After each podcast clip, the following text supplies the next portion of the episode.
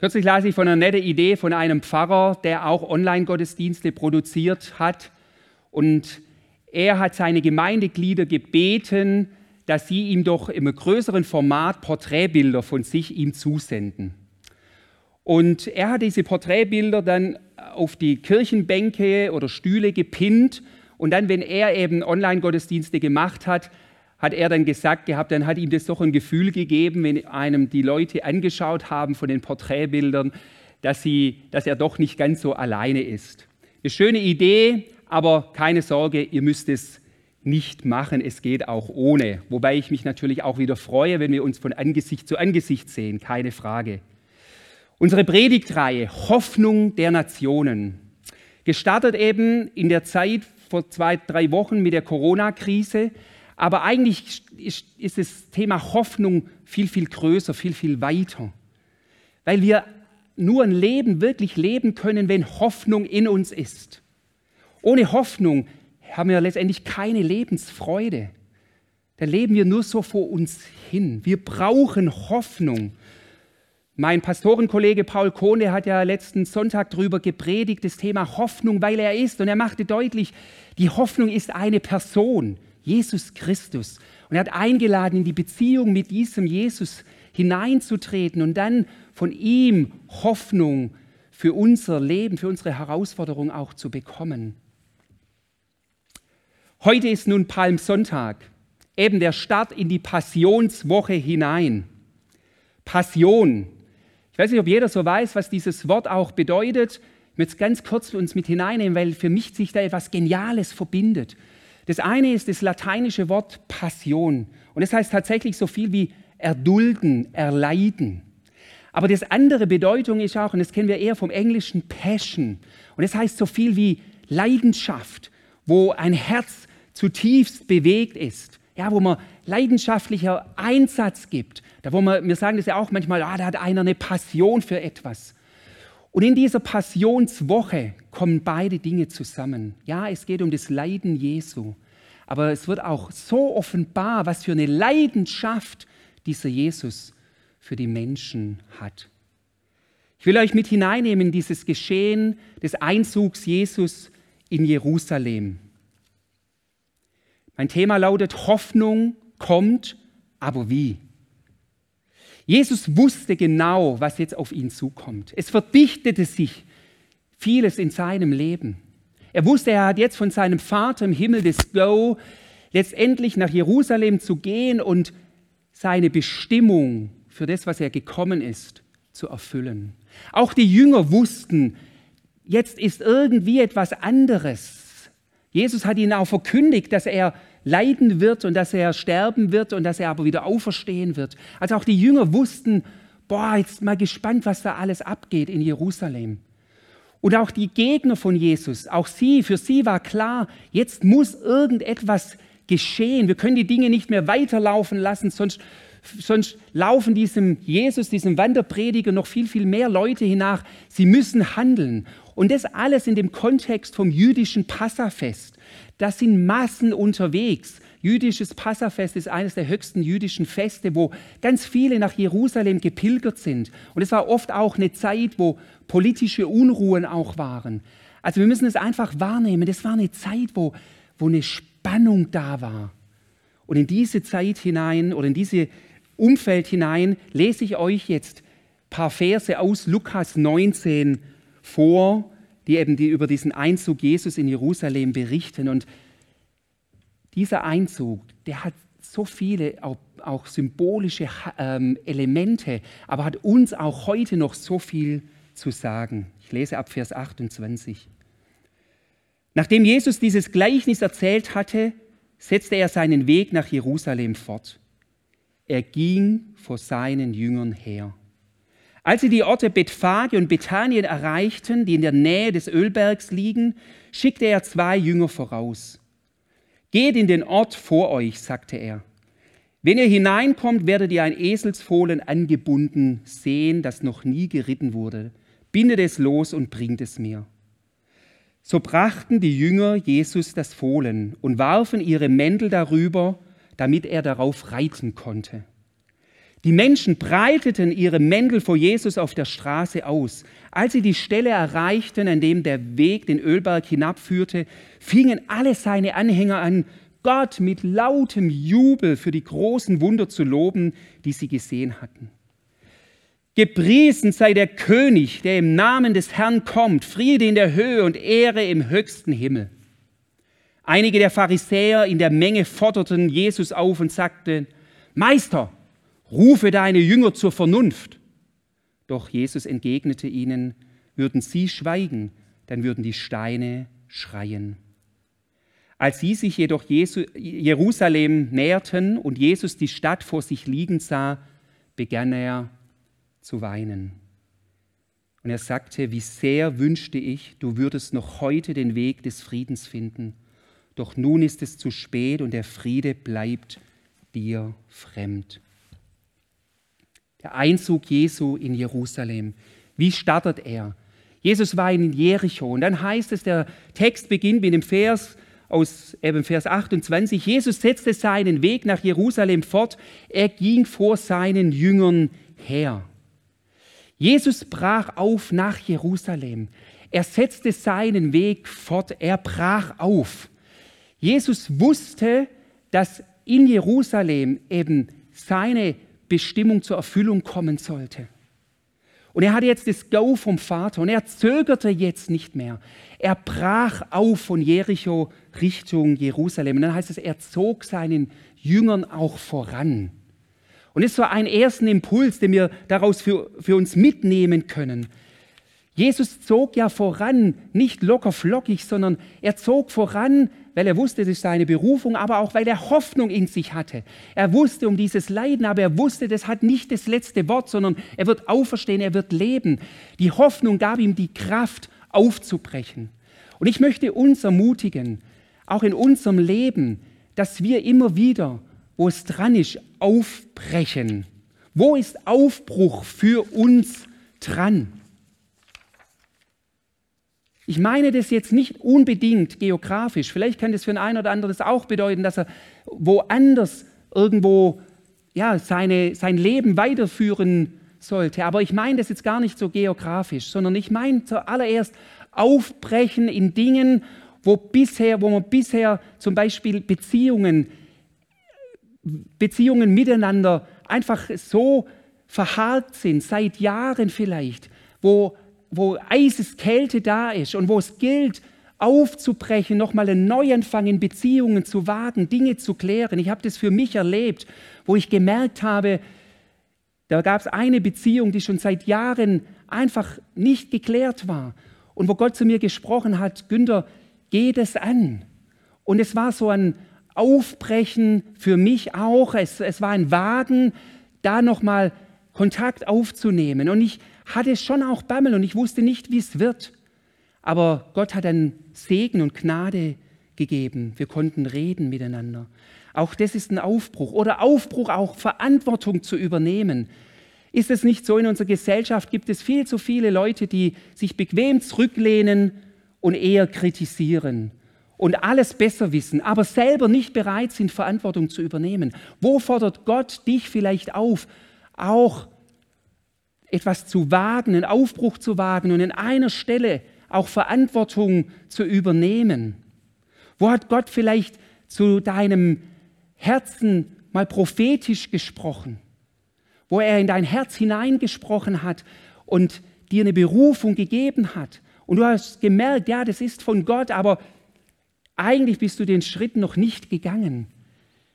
Und ich lade dich ein, wag Aufbrüche. Nur so können wir, nur wenn wir Aufbrüche wagen, können wir Ziele in unserem Leben erreichen. Es gab mal eine Zigarettenwerbung, ich finde Zigarettenwerbung schlecht, aber da gab es so eine Werbung, die hieß Don't be a maybe. Das heißt so viel, sei kein vielleicht. Und mich hat es angesprochen, dass wir keine maybe sind, keine vielleicht, sondern dass wir wie Jesus, der gesagt hat, so und jetzt geht's auf nach Jerusalem, dass wir dann auch entschlossen auch sind. Und dann kommt Jesus Richtung Ölberg. Ihr seht jetzt hier gerade ein Bild eingeblendet vom Ölberg. Der liegt ja gegenüber der Stadt Jerusalem. Und Jesus kommt an diesen Ölberg und da geschehen dann seltsame Dinge.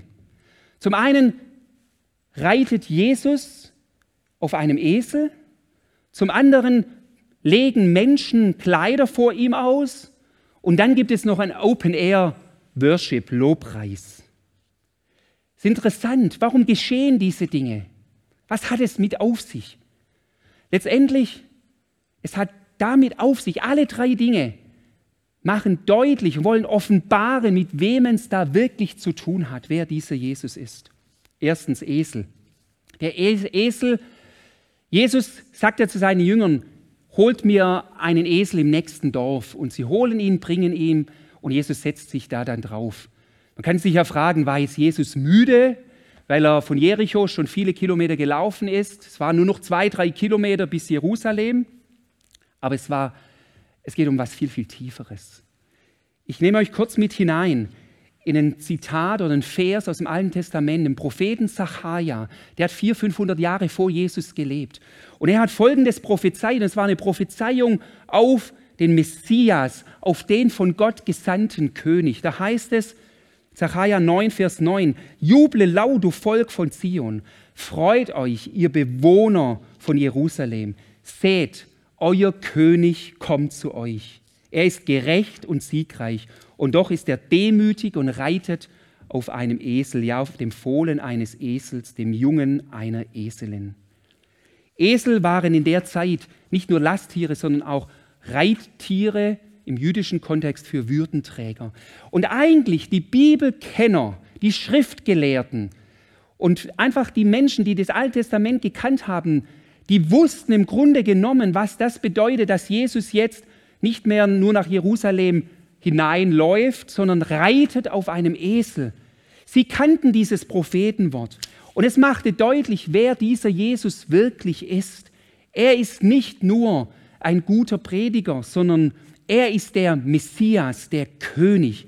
Hier zieht ein die Hoffnung Israels, auf den die Menschen schon so lange sehnsüchtig gewartet haben. Und dann wird das Ganze noch bestätigt, dass Jesus ein König ist, darin, dass die Leute ihre Kleider ausgezogen haben.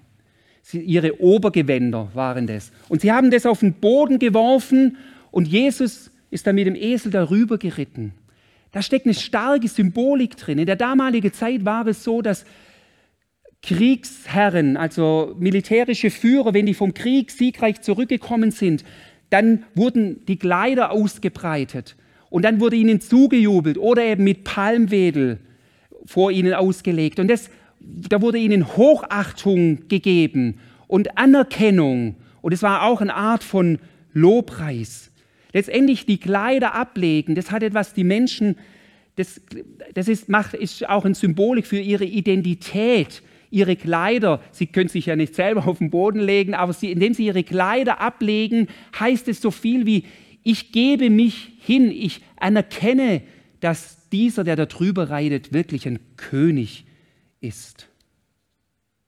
Meine Frage ist, wie sehen wir diesen Jesus? Sehen wir ihn wirklich auch als König? Ich habe manchmal das Gefühl, und das rede ich von mir selber, dass wir manchmal Jesus als Helfer in Not sehen. Ja, das ist er absolut. Oder dass wir ihn sehen, auch im, im, im Neuen Testament wird er berichtet, er ist ein wunderbarer Prediger. Ja, das war er. Viele sagen ja, ja, Jesus, ist schon ein Vorbild, in dem er Werte gelebt hat, wie er mit Menschen umgegangen ist. Ja, das war er ein Vorbild. Sogar im Koran heißt es, er war ein Prophet. Ja, er war auch ein Prophet. Aber das zeigt noch nicht alles. Jesus, er wird genannt als König der Könige.